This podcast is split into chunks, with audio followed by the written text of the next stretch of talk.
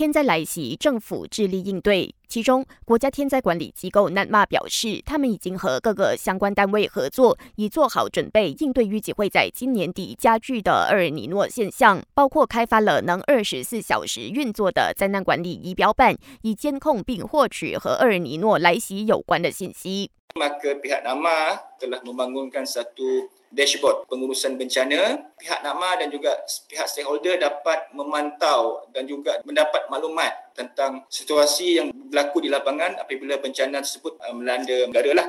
在那之前，我国将先面对东北季候风带来的水灾风险。首相纳杜斯里安华表示，政府已经在九个州属圈定七所国校作为永久疏散中心。除了能在水灾发生时安置灾民外，这些永久性疏散中心也能在非水灾期间让学生充分利用来办活动，不会荒置。换个焦点，我国驻秘鲁大使馆早前证实，当地警方上个星期在突击行动中救出了四十三名陷入海外打工骗局的大马猪仔。外交部表示，所有受害者目前已经接受调查，并会在不久后被送回我国。全国警察总长丹斯里拉沙鲁丁则声明，警方已经着手调查这起案件，以找出幕后黑手，并会不断加强执法力度，分享反诈骗资讯，以避免再有民众坠入打工骗局。感谢收听，我是资琪。